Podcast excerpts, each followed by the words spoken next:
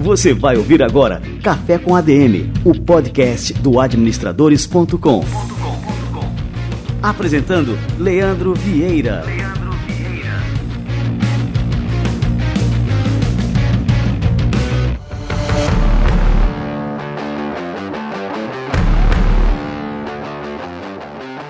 Fala galera, está começando mais um Café com a DM, a sua dose de cafeína nos negócios, e este é o nosso episódio número 159. Um episódio que está sobrecarregado de cafeína. A gente vai falar aqui sobre cidades inteligentes e vamos receber um dos maiores experts, se não o maior expert do Brasil no assunto, que é o meu grande amigo Renato de Castro, uma das minhas grandes referências de vida, e eu vou contar durante a entrevista por quê. Então fica ligado que daqui a pouquinho o Renato de Castro chega por aqui. Antes disso, eu tenho um recado super importante para você e para sua empresa. Você sabia que as empresas brasileiras gastam quase 8% do faturamento líquido com TI, segundo uma pesquisa da FGV? E se eu te disser que existe uma maneira de otimizar o retorno sobre esse investimento? É possível reduzir os custos na área adquirindo aparelhos seminovos com a mesma qualidade dos itens que saem da fábrica, comparando preços conforme a necessidade da organização e tendo acesso a uma garantia de até dois anos. A Microexato atua no mercado há duas décadas oferecendo soluções em TI para empresas com foco em entregas ágeis, equipamentos seminovos de alta qualidade, testados em laboratório e economia na aquisição de computadores e periféricos. Empresas de todos os portes podem conseguir um corte de até 50% nos gastos com informática sem perder nada em produtividade. Acesse agora o site microexato.com.br e faça seu orçamento online sem compromisso. Show de bola, galera. Tá dada a dica, uma dica de ouro aí para você economizar até metade do que você gastaria se fosse comprar equipamentos novos. Aqui no administradores.com nós somos fãs da Microexato. E é isso aí, agora vamos receber a galera aqui do Conselho Federal de Administração e o nosso quadro semanal Somos ADM.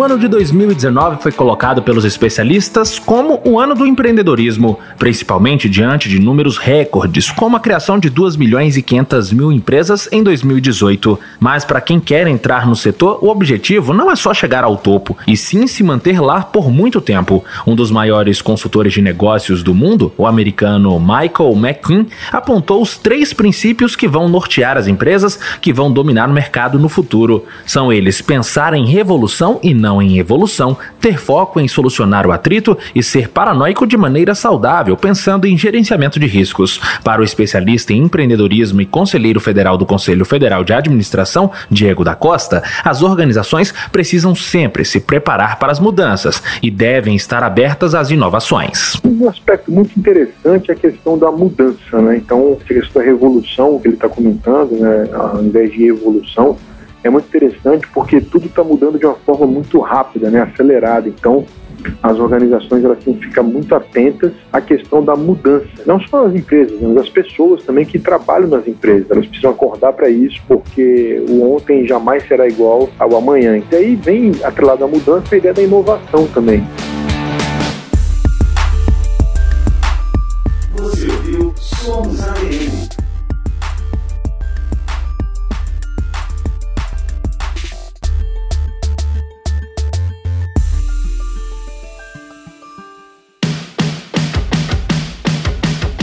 Quadro Somos ADM é fruto de uma parceria exclusiva entre o CFA, o Conselho Federal de Administração, e o administradores.com. Confira sempre o site cfaplay.org.br com matérias e vídeos postadas todas as semanas pela equipe de comunicação do CFA.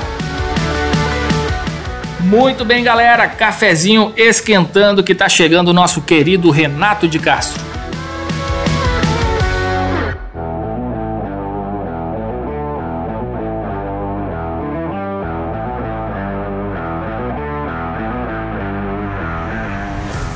Renato de Castro é especialista em cidades inteligentes. Com mais de 20 anos de carreira executiva na Ásia, América e Europa, ele hoje é embaixador de Smart Cities no TIM Forum de Londres e no CORE, Centro de Operações Rio. Ele já apresentou o programa Executivo Global no administradores.com. Já organizou 32 missões empresariais a 24 países, atendendo a quase 3 mil clientes ao longo de 15 anos.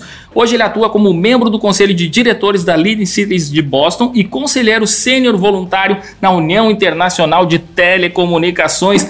Meu grande amigo Renato de Castro, cara, que honra te receber aqui. Seja muito bem-vindo ao Café com a DM. Fala, Leandro. Fala, galera. Tô com maior saudade de vocês, cara. Quanto tempo. É, pois é, foram cinco anos de executivo global que eu curti muito, rodando o mundo, mostrando para vocês o que estava acontecendo.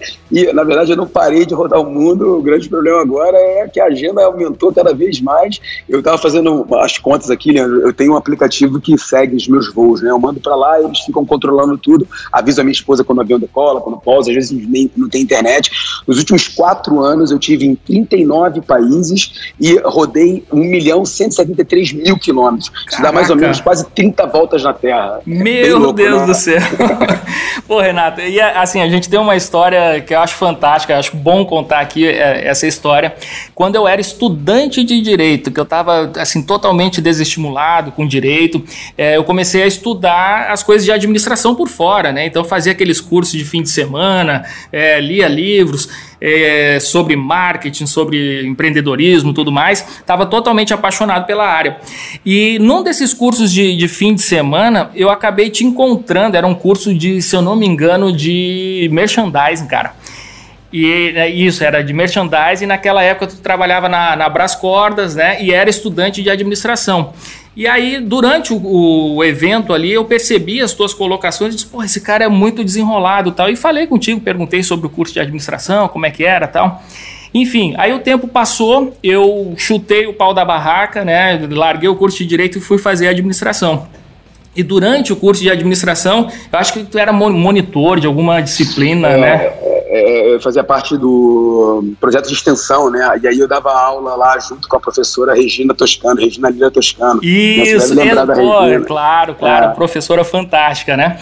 E, cara, e aí sempre me chamava a atenção como que tu era um aluno desenrolado tal, e isso me influenciou muito durante a minha graduação, né? Então era uma referência. Pô, Renato era, era referência na graduação, depois se foi para a Alemanha, né, fazer um, um, mestrado e tudo mais. E depois a gente se encontrou aí no, nos caminhos da vida, já aqui no, no administradores.com, foi quando a gente criou aquele programa que você apresentava. Pô, aquilo era um sucesso, cara, o Executivo Global. E foi a minha primeira experiência com o público, né? Eu comecei escrevendo para vocês como colunista, também o primeiro texto, eu me lembro que eu mandei para umas mil pessoas reverem, verem se estava bom e tal. Foi até o texto do Complexo de Vira-Latas. Esse texto, depois eu, eu reescrevi esse texto para minha coluna agora da, do, do Tilt, lá na Folha de São Paulo. Então, cara, é, ó, você pode ter certeza, você e o administrador também foram muito importantes nessa minha construção. Tanto é que no meu livro novo agora, você divide lá, você não recebeu ainda, saiu agora, tá fechando só que tem quatro oh, que legal, cara, que bom. Lá, no, lá nos agradecimentos você divide o espaço com a Regina e com a minha família,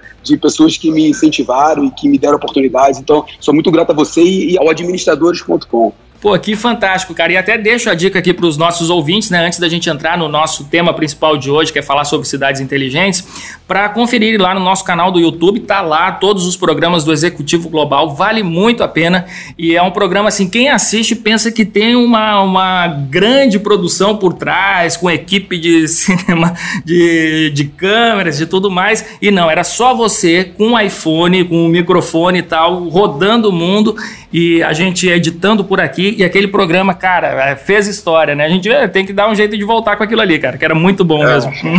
Legal, agora virou vintage, né? O nosso programa. É. Como é que passa rápido? Não, tempo, mas tem muita coisa, olha, tem muita coisa lá que ainda não chegou aqui pelo Brasil, que você mostrou de novidades e tal, que ainda não chegou por aqui. Então acho que vale muito a pena. Antigo, né?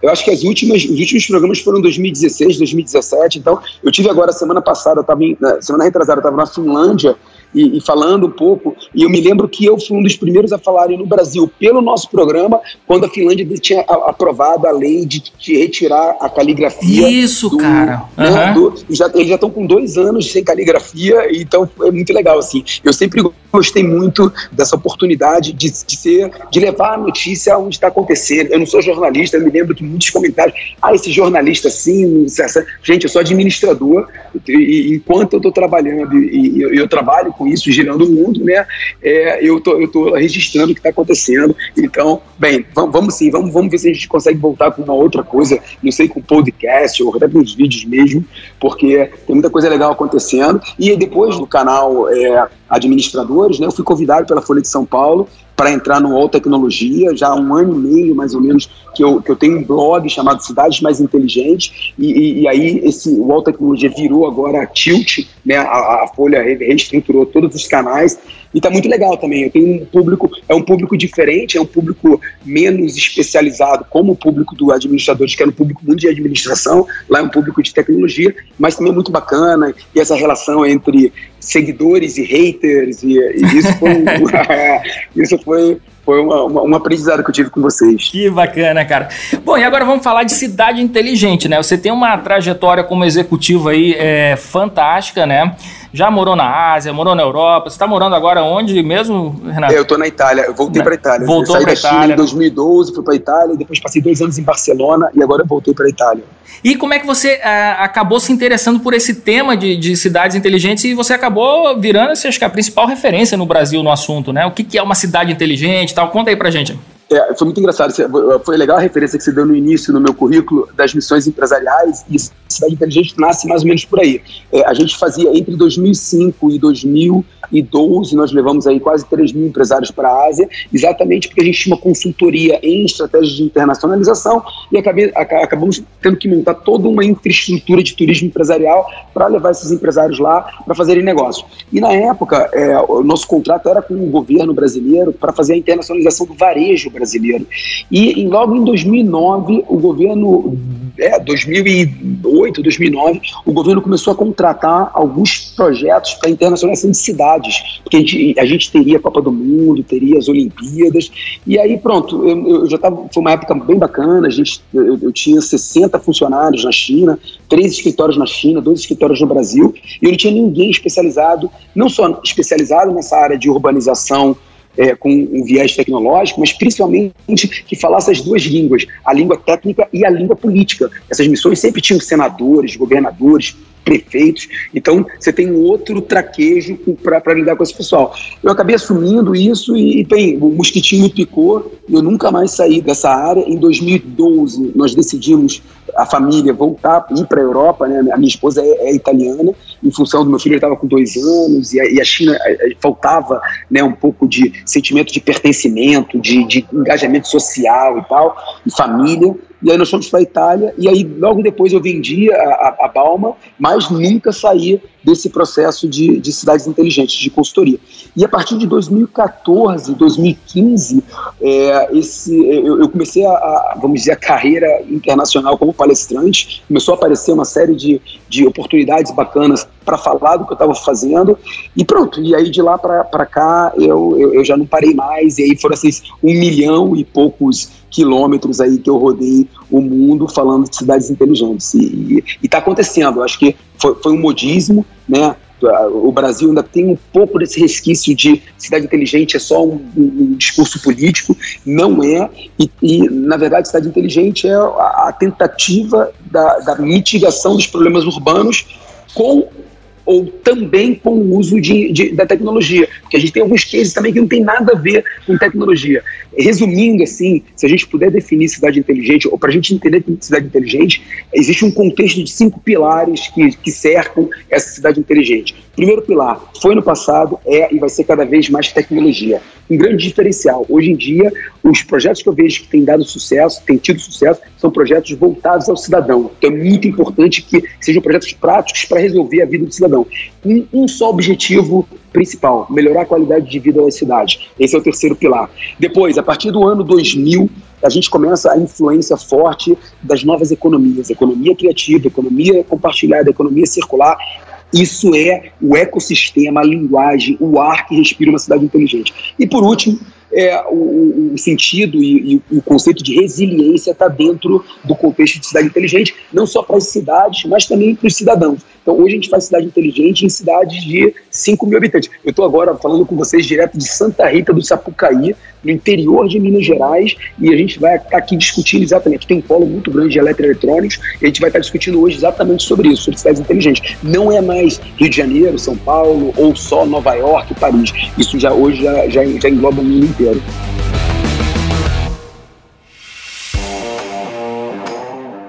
Fala assim em cidade inteligente, assim, acaba, quando a pessoa não está muito por dentro do assunto, né, a gente acaba pensando em um sistema que, que opera é, em máxima eficiência em todos os aspectos, né, desde a questão da sustentabilidade até o uso do espaço urbano, a gestão pública, enfim. É, em que grau você avalia que as cidades brasileiras mais modernas, assim, mais é, dentro desse conceito, estão com relação a, a, a esse conceito de cidade inteligente? Vamos dar um passo atrás, então, para entender de que forma a gente analisa uma cidade inteligente, né? O livro que eu lancei agora é baseado numa teoria que eu já vim escrevendo, que vai ser parte da minha tese de doutorado.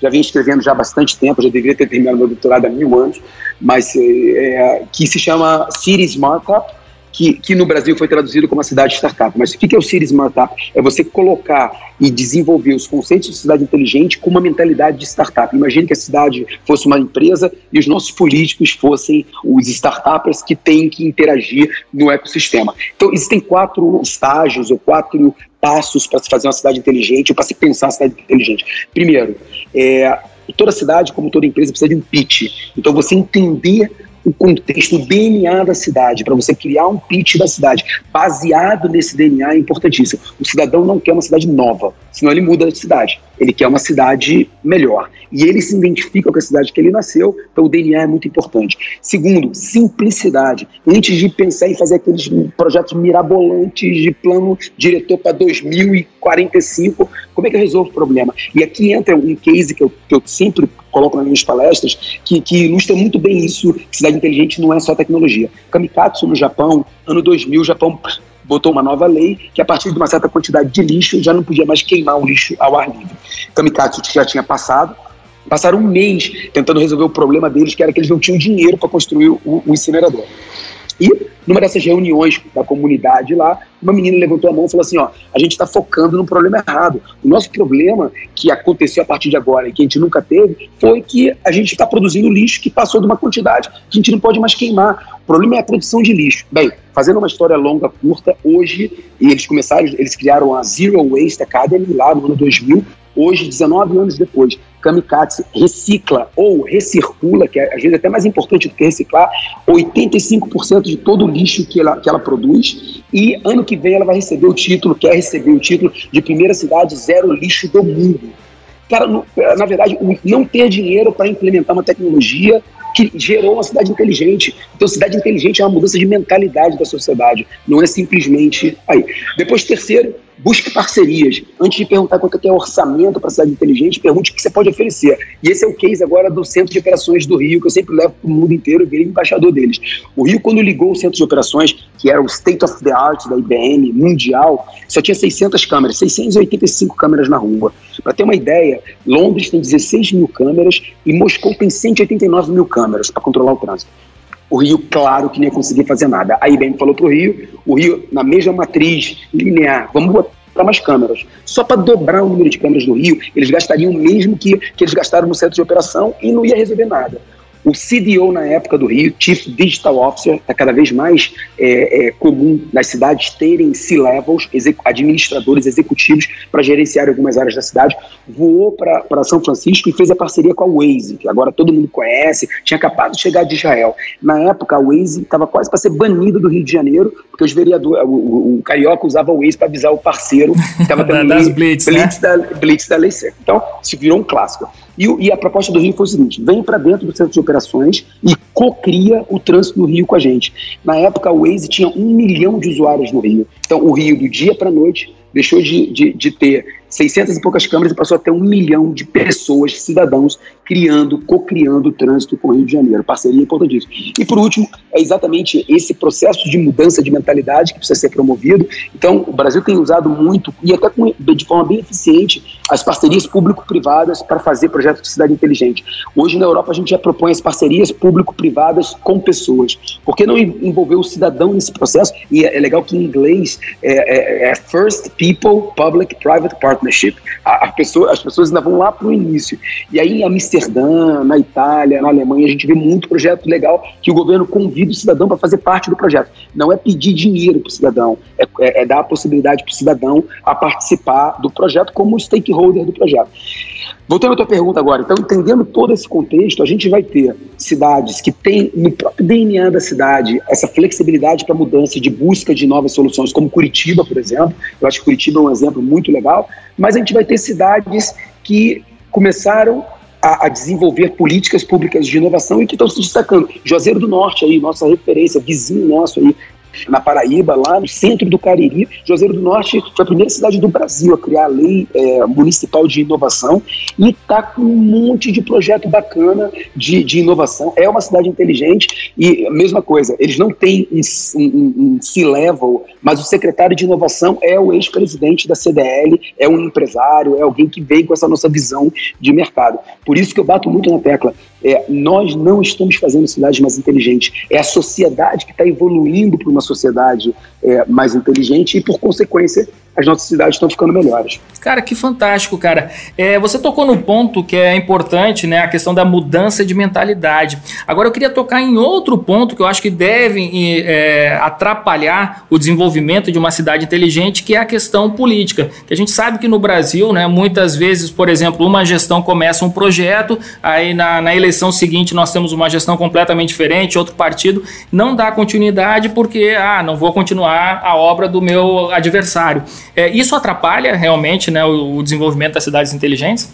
É, não tenha dúvida. Eu, eu acho que as políticas voltadas ao desenvolvimento de uma cidade por consequência, de um estado e de um país, devem ser políticas de Estado e não políticas de, de partido. Né? Senão você, você fica preso nessa, nessa história. Você vê toda, toda o, o, tirando o fator histórico da evolução do Vale do Silício em função da, da, da, da economia criativa, dos boêmios de São Francisco, e aí quem quiser tem vários livros que falam sobre isso, mas a Califórnia se destaca hoje em novas tecnologias, porque a Califórnia é conhecida como um estado extremamente liberal os testes de nova tecnologia. Antes de legislar de regulamentar uma nova tecnologia, eles dão autorização para o teste, para a pilotagem dessa nova tecnologia. E essa é exatamente a estratégia. Há 20 dias atrás, eu tive é, na China, né, visitando a China com um grupo de, de, do pessoal de construção civil de São Paulo, e nós fomos a Hong Kong, fomos a Hong Kong, Shenzhen e, e Guangzhou, e é exatamente essa área ali da China que está se criando, a chamada Greater Bay Area, que é o Vale do Silício da China. Inclusive inclui Macau ali. Hoje é a terceira maior zona, maior região em termos de, de faturamento, de PIB, né? E a primeira a, a, propaganda mais importante do governo chinês é exatamente essa, a desburocratização do teste de novas tecnologias. Então lá vai seguir a mesma política da Califórnia. Você quer testar um foguete que entra pelo centro da Terra, que ninguém sabe nem como funciona, vai para lá que o governo vai te dar todas as autorizações. Uma vez testado, óbvio, numa situação que você possa controlar e que não cause danos, mas que existam o, o, risco do efeito colateral o governo corre, como foi, né, já morreram pessoas com Tesla na Califórnia, já morreram pessoas com veículos autônomos, com Uber, o, o Califórnia foi o primeiro teste de drone voa, de táxi com drone com pessoas, mas esse risco o governo corre e, o, e dessa forma ele atrai, vamos dizer, essa massa crítica intelectual de novas tecnologias. Ô Renato, é, existem rankings né, que avaliam a questão das cidades inteligentes. Aqui no Brasil, a cidade de Campinas saiu em um desses rankings, que é o ranking das cidades, é, das cidades inteligentes mais conectadas.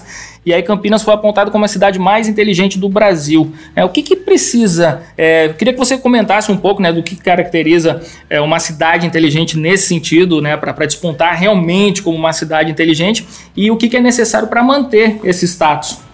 Esse ranking é feito pela Urban System do Brasil, amigo meu Tomás, que é o proprietário lá, o, o, o chefe da pesquisa. É uma pesquisa séria, é uma pesquisa baseada em 70 e poucos indicadores, então é uma matriz de verticais, onde você tem depois, a cada matriz dessa, você tem uma, uma cidade que se destaca e depois você tem a cidade que tem o maior somatório. Então nós tivemos Rio de Janeiro, tivemos São Paulo, tivemos Curitiba, temos agora Campinas. E, bem, são indicadores, são verticais. O indicador que eu mais gosto para analisar a cidade inteligente, eu tenho um conceito meu, não forjei meu conceito teórico de cidade inteligente, porque tem vários já, e, e tem que ser uma coisa. Né, eu prefiro trabalhar com os cinco pilares, porque mostra essa metamorfose da cidade é, inteligente, mas eu tenho um conceito romantizado, vamos dizer assim, que do ponto de vista nosso, do cidadão, cidade inteligente são lugares onde tudo parece conspirar para fazer a nossa vida melhor. Eu não preciso entender de tecnologia, eu preciso entender que hoje, a minha realidade de hoje é melhor do que foi a minha realidade de ontem, porque eu tenho problemas sendo, sendo solucionados. O lugar do mundo que eu me sinto mais com esse conceito dentro é Singapura. E olha que Singapura você vai ter uma das verticais né, de governo extremamente questionável, porque não é uma democracia, mas é, eu acho que ela transmite esse sentimento. E Dubai, né, os Emirados, que também tem um outro, um outro viés também de governo não democrático, é, eles levam tão a sério esse projeto de cidades inteligentes, trazendo a melhoria da qualidade de vida para o cidadão, que eles criaram, foram o primeiro país do mundo a criar o Ministério da Felicidade. E não é uma coisa é, subjetiva, não. É uma coisa muito. Eles têm os índices de felicidade que eles medem. Existe um ministro da felicidade e promoção da diversidade. É, Para quem não conhece bem os Emirados Árabes, eles têm uma população de quase 5 milhões de pessoas. E desses 5 milhões, só 800 mil são Emirates. O resto são todos imigrantes que foram para lá para trabalhar. Culturas diferentes. O maior grupo étnico lá são os indianos. Então você imagina como você manter a expectativa e a felicidade, a percepção do ambiente entre culturas diferentes a dificuldade que é. Então lá eles criaram o Ministério da Felicidade. Então eu acho que é mais ou menos por aí. O ranking no Brasil ele varia muito porque ele está se adaptando também. Já existe uma ISO agora para a cidade inteligente, ou seja, o ranking tenta pegar o máximo possível de elementos técnicos. Agora, toda vez que um prefeito, quando eu vou dar consultoria para a prefeitura, o prefeito me pergunta se tem uma cidade inteligente, eu falo, cara, pergunta para o cidadão se o cara se sente vivendo numa cidade inteligente, legal. Se o cara não se sente, não adianta você fazer o que você quiser fazer fazer que aquilo que você está entregando para a sociedade não é percebido como inteligente ou como melhoria de qualidade de vida. Ô Renato, e agora, é, pegando o caso do Rio aí, o Rio é a tua cidade natal, né? É, a gente tá, o Rio está classificado como uma cidade inteligente, mas a gente vê uma grande disparidade né, com relação à, à, população que não tem acesso né, a serviços básicos e tudo mais. Né? Ao mesmo tempo que você tem ali né, o, o que você chama aí dessas verticais de uma cidade inteligente, você tem grandes problemas sociais sociais. Como é que isso é visto né, dentro não só da literatura, mas você como um expert né, em cidades inteligentes, como é que você enxerga essa questão é, dessas diferenças, essas desigualdades né, é, com relação ao acesso da população a esses serviços inteligentes? Isso foi sempre o maior argumento no Brasil, no início, quando eu falava de cidades inteligentes. O pessoal falava, mas Renato, o Brasil não precisa de cidade inteligente. O Brasil precisa de educação, saúde, saneamento, segurança. E aí é isso. Cidade inteligente é isso. É exatamente você tentar resolver, pelo menos mitigar esses problemas. O legal da cidade inteligente, quando você coloca tecnologia nesse processo, é que você consegue fazer os saltos da RAM, como a gente fala em tecnologia. Você salta, você sai de um estágio X completamente desnivelado com outras cidades que estão já em outro estágio, e essa tecnologia vem dar um salto que você não precisa passar. Um exemplo, em 2014 eu dividi o palco, não, 2016 eu dividi o palco com o presidente da Hyperloop. Você deve ter ouvido falar na Hyperloop, agora está ficando cada vez mais popular, já estão testando na Califórnia, foi o um projeto de transporte de pessoas e objetos dentro de cápsulas pressurizadas que o Elon Musk da, da Tesla tinha colocado o desafio e acabou aportando. E aí esse cara falou uma coisa muito interessante. É, bem, então você imagina uma cápsula pressurizada dentro de um tubo pressurizado, como a gente botava dinheiro antigamente no supermercado, no banco, para chegar até o cofre, e você consegue acelerar essa cápsula até 1.250 km por hora. Tá louco, cara. Então você está falando que é, você tá falando que você faz é, João Pessoa São Paulo em duas horas de Hyperloop. Né? Então, o cara falou assim: olha, a disrupção nesse processo, e a gente estava num congresso de transporte ferroviário. Isso, teoricamente, não tem trilho, nem transporte ferroviário.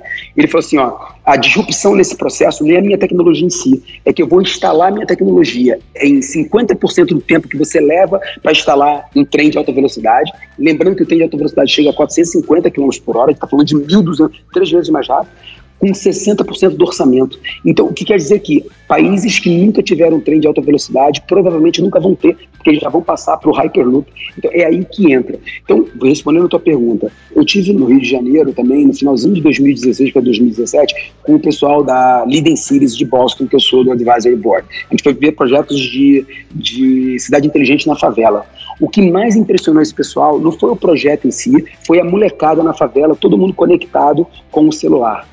E a verdade é que hoje você vai de exemplos da África aos Estados Unidos, a gente tem muito claro hoje que, independente da exclusão social, existe muita inclusão digital moradores de rua nos Estados Unidos foram agora, teve um problema sério lá no, em Nova York, porque eles estavam, Nova York colocou um, um, sistema novo de internet, uns dois anos atrás, chega a 1 giga de velocidade, e esses caras estavam lá carregando o celular e os tablets deles no totem lá da cidade e assistindo pornografia durante o dia a 1 giga. Imagina que maravilha. A, a, a, a, precisão, a qualidade do vídeo 8K que você consegue ver com, com 1 giga. Esse cara é um excluído social esse cara não tem endereço, ele não pode abrir uma conta no banco, por exemplo. Ele não é cidadão da prefeitura, mas ele pode abrir uma conta no banco, no banco virtual, cara. Esse cara existe virtualmente, ele tem um endereço virtual. Então eu acho que é aí que começa a tecnologia a solucionar e a democratizar esse processo. O que falta no Brasil hoje, o que a gente vê, principalmente na minha cidade natal, é falta de vontade política e falta de alguma forma de engajamento da sociedade organizada, porque cidades inteligentes é um processo multi-stakeholder, onde você tem que ter o governo, você tem que ter iniciativa privada, você tem que ter a sociedade organizada, a academia e o terceiro setor. Quando você não consegue fazer essa hélice quíntupla, né, as coisas não vão funcionar muito bem. Mas eu acho que a gente está evoluindo, Leandro. Eu estou muito otimista com o que eu tenho visto ao redor. No livro eu tenho um capítulo específico para casos tupiniquins, onde eu vou em várias cidades mostrando. O livro é todo feito também com QR Code para vídeos. Eu continuei é, fazendo os vídeos na, né, que, a gente fazia, que a gente começou junto. E outra coisa bem legal é que cada texto do livro a gente indica quais são as ODS, né, o, o Objetivo de Desenvolvimento Sustentável da ONU, que o texto conversa. Eu acho que o mundo hoje tem muito mais dinheiro para investimento em projetos do que projetos bem alinhados para investimentos. Para a gente começar a finalizar, eu, faço parte de um projeto nas Nações Unidas, lá no ITU, que é a Agência de Telecomunicações da ONU, chamado AI for Good, Inteligência Artificial para o Bem. E, e a gente monitora tudo que está acontecendo no mundo e a gente também dá verba, dá fundos para projetos de inteligência artificial, principalmente com impacto social, sejam desenvolvidos. Ano passado a gente não conseguiu dar 50% do dinheiro que a gente tinha entendeu? E inteligência artificial está na nossa vida, não é uma coisa para Estados Unidos. Em São Paulo, agora, semana passada, a gente teve um grande evento que eu lancei o livro, e foi um evento chamado Welcome Tomorrow. E um dos depoimentos assim, mais bacanas no debate que eu ouvi foi uma moça falando assim: ah, eu comprei um, um assistente virtual para minha casa, né, uma, que é uma inteligência artificial. Eu comprei lá uma Alexa para minha casa. A minha empregada viu e falou, achou muito legal eu conversando com o computador e ela perguntou que quanto custava que ela queria comprar. Falou, não, mas ó, custa 300 dólares, não sei o que. Não, não, eu vou economizar para comprar, porque o meu marido é analfabeto, ele não consegue usar o computador, com isso ele vai conseguir usar o computador. Olha a história do salto da RAM, a tecnologia vai ajudar a democratizar o acesso e a comunicação muito mais rápido do que a gente tem feito no mundo. Um exemplo disso, claro, é a Primavera Árabe. Né? Você consegue fazer uma revolução num ecossistema extremamente fechado e proibitivo e a tecnologia ajuda isso. Eu sou muito otimista em relação à, à tecnologia.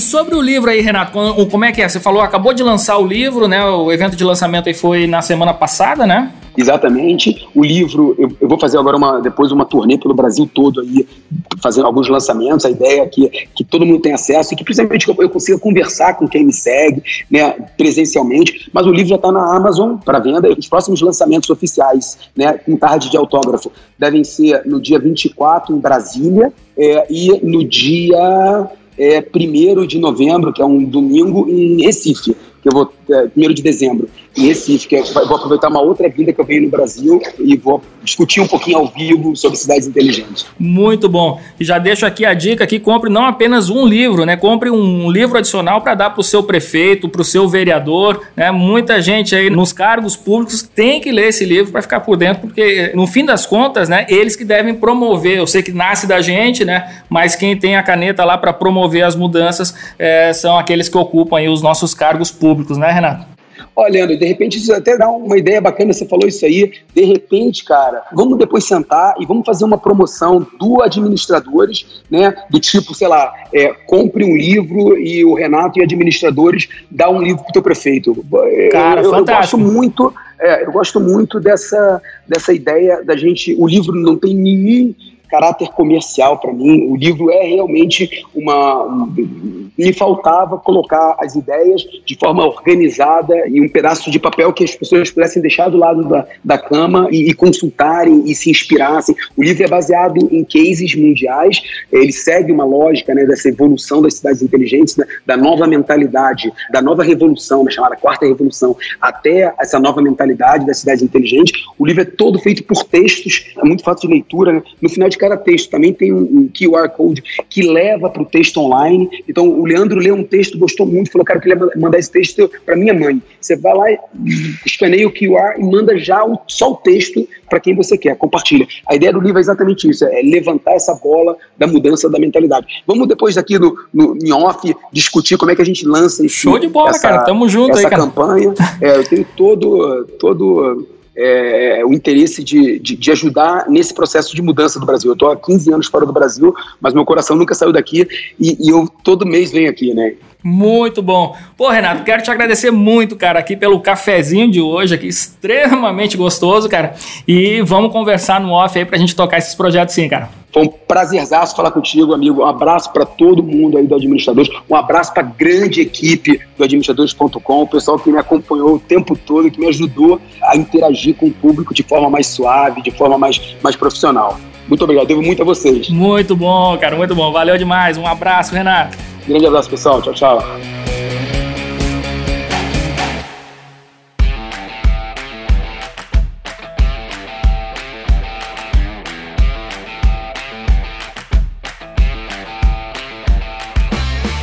Sensacional essa entrevista aqui com o querido Renato de Castro. E aqui a gente deu muitas dicas durante a entrevista.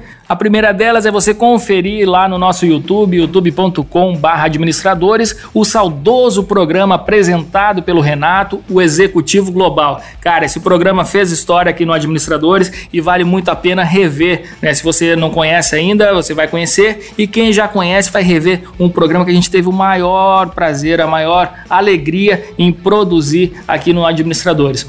E a segunda dica é você adquirir agora, agora, o livro A Cidade Startup, primeiro livro do Renato de Castro. Esse livro é imperdível, não só pelo autor, mas pela relevância do tema e por ser um livro triplamente inteligente, né? O autor inteligente, o tema é sobre cidades inteligentes e o próprio livro, com tantos recursos que o Renato comentou aqui durante a entrevista, também é um livro literalmente inteligente. Então adquira aí a Cidade Startup, lançamento da editora Lura. Muito bem, galera, este foi o nosso Café com a DM de número 159. Na semana que vem a gente se encontra por aqui com mais cafeína para vocês, beleza? Então até a próxima semana em mais um episódio do Café com a DM, a sua dose de cafeína nos negócios. Até lá.